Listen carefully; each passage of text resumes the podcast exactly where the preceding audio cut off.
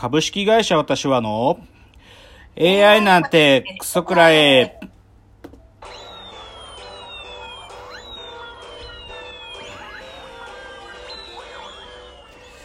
群馬が生んだ怪談時、株式会社私は社長の竹之内です。帰ってきたカルチャーオンチーズ3代目アシスタントの吉峰です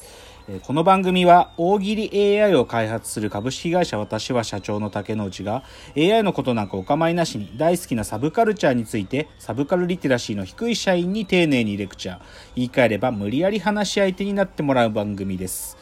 ということで今日は第78回の放送ですけれどもとにかくもう夏が暑さがちょっと暴力的ですね。なんか。暴力的ですね。うん。40度超えてきましたね。ですよね。なんかなんかこうこういう状況下の夏だからこそなんかその暴力性がなんかよりはっきりとなんか現れるって感じがしますね。うん甲子園とかなくなっやってたら大変でしたよね。まあ、1試合だけねあの何校かやれたんだけどでもまあちょっとでも逆言うとオリンピックをやってたらと思うとゾッとするかなって感じがあるけれどもね。まあなんかその話の流れでじゃあ今週のラジオエンタメライフといきたいんですけども、まあ、今週じゃないんだけどあの、本当はまあ要はオリンピックがあったわけじゃない今は。本当は。で多分本当はこの夏オリンピックがあるってことを見越して各局がスポーツ選手のドキュメンタリーを作ってるのよ。で言っちゃえばそのドキュメンタリーが溜まってて正直放送しようかなどうしようかなみたいなテンションで放送いくつかあってね。これ実は2週間前なんだけどあのプロフェッショナル仕事の流儀であの石川佳純ちゃんあの卓球のはい石川佳純ちゃんとあと水泳の萩野公介選手。まあ、あのリオでの金メダリストですけどこの2人のあのプロフェッショナル仕事の流儀やってたけどねいやー、大変な、っていうかね、まあ、オリンピックがなくなったっていうことも、まあ、ちょっと大変なよ一つだけど、どっちかっつうと、あ、やかすみちゃん、ここまで苦しんでたんだって感じ。やっぱり若手が台頭してきて、みゆちゃんとかみまちゃんとか強い選手がどんどん出てきて、なんかまあ自分がす日本のエースっていう状況がちょっともう、ある意味そう、あんなんか、簡単にチャンピオンになれないなってるから、かすみちゃん相当苦しんでるっていうのもあったし、まあ、萩野公介選手はね、ちょっともう完全にモチベーションがなお落としちゃって、で一時もう水泳から離れるってことまでやったからね。だからまあいやまあどっちかっていうとやっぱりもうリオでチャンピオンになってで彼はねすごい完璧主義者なのよ。だからそれでね少し切れちゃったんだよね。なんていうかその気持ちの糸がだからねまあでそれでもう一回今持ち直してあのトレーニング頑張ってるらしいけどねまあちょっと頑張ってほしいなまあでもなんか嫌だったら逃げ出したっていいぐらいの気持ちでやってほしいですけどね。っていうのはちょっとスポーツ選手のドキュメンタリー見て思ったことかな。あとちょっと最近ラジオの話してなかったんで あのナインティナインのオールナイトニッポンの話ちょっとしましょう。はい。えっとまああの矢部さんが戻ってきて岡村隆史の「オールナイトニッポン」だったものがナインティナインの「オールナイトニッポン」にまあ復活してからまあどっちかというとまあそのおっかなびっくり試運転みたいな感じでやってたのよ。まあ岡村さんがねまた出現をしちゃわないようにとかいろんなことにケアしながらやっててただねなんていうかその矢部さんが戻ってきたから矢部さんを中心にした番組構成っていうのに少しずつ変わってきてて。あの、必ず矢部さんのフリートークがあったりとか、あとね、なんか矢部さんのね、なんか鼻の形がいいっていうことから、なんか花王っていうね、花の王と書いて花王って企画があったりとかね。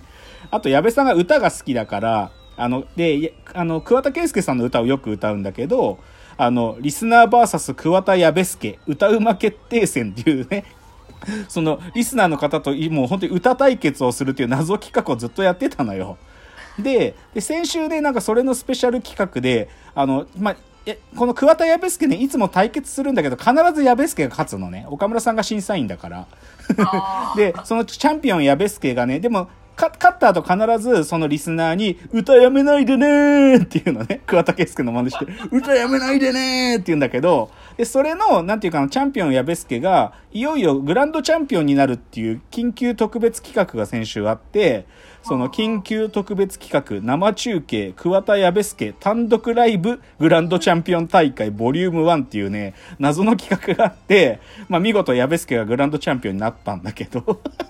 っていう、まあ、でもだんだんこういうくだらないのが戻ってきてよかったなって思います。うね、うん。ちょっとおっかなびっくりだったのが、やっとなんか本領が発揮されてきたかなと思うな。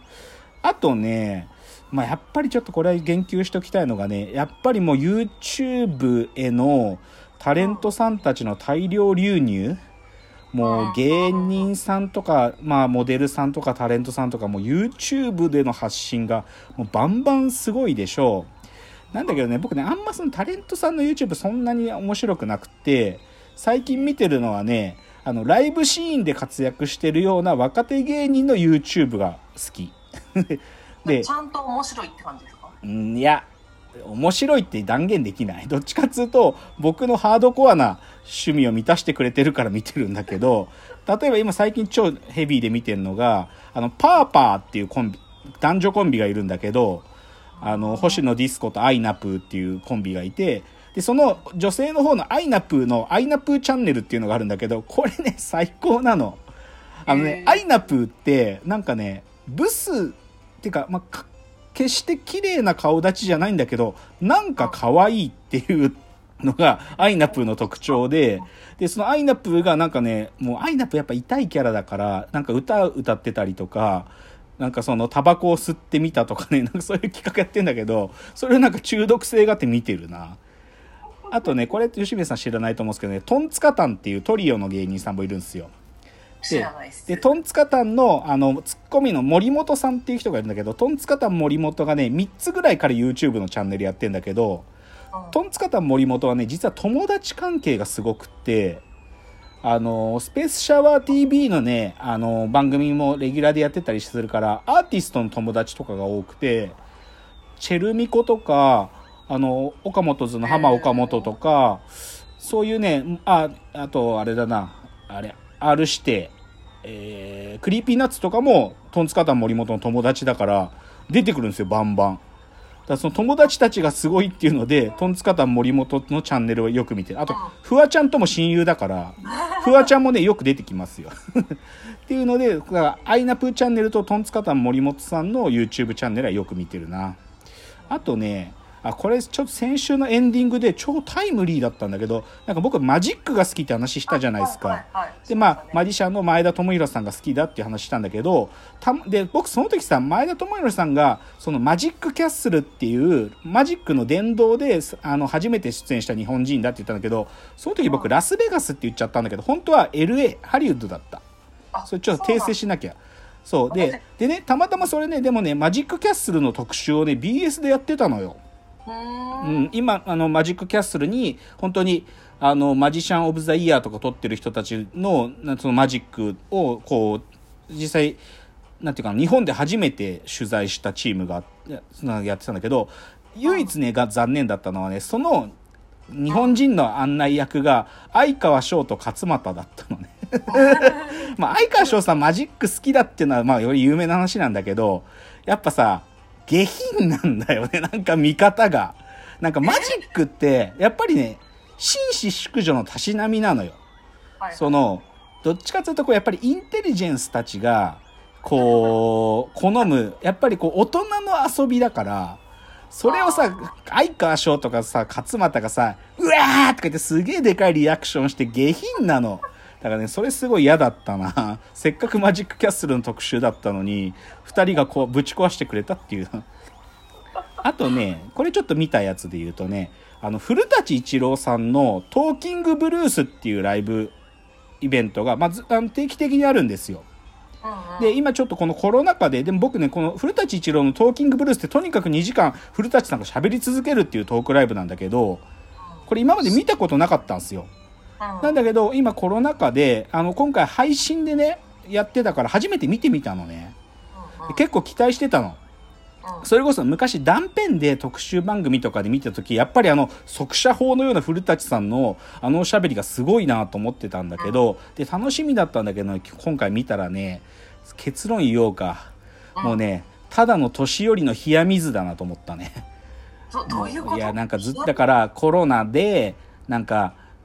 なんかこんな状況で何もやってないな安倍政権はとか。あとなんかさ最近の言葉遣いがどうだとこうだとかな。なんかそういうことが気になる俺もじじいになったなとか。なんかそんなことばっか言ってんのよ。お前武田鉄矢かと思ったよ。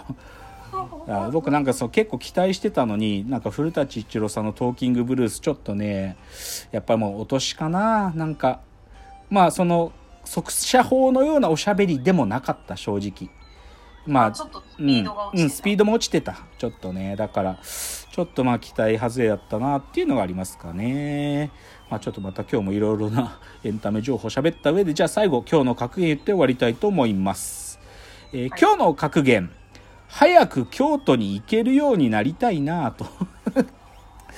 いやこれねもうなんかまあちょっとまあ旅行ちょっとまあうかつにまあできづらい状況なんだけどさ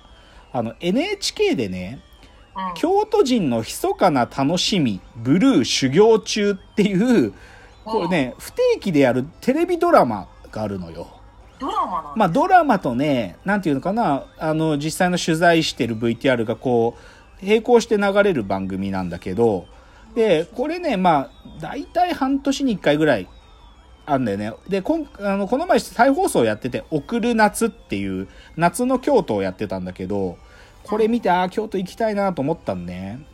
であとなんかそれ見てね新発見は京都ってパンの個人消費が日本一なんだって。ええ京都人ってめっちゃパン好きなんだって。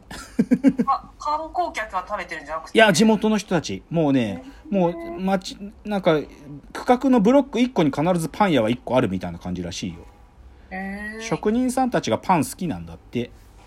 意外ですね。意外っすよねまあでも早く京都行きたいなということでじゃあオープニング終わりたいと思います。次のチャプターです。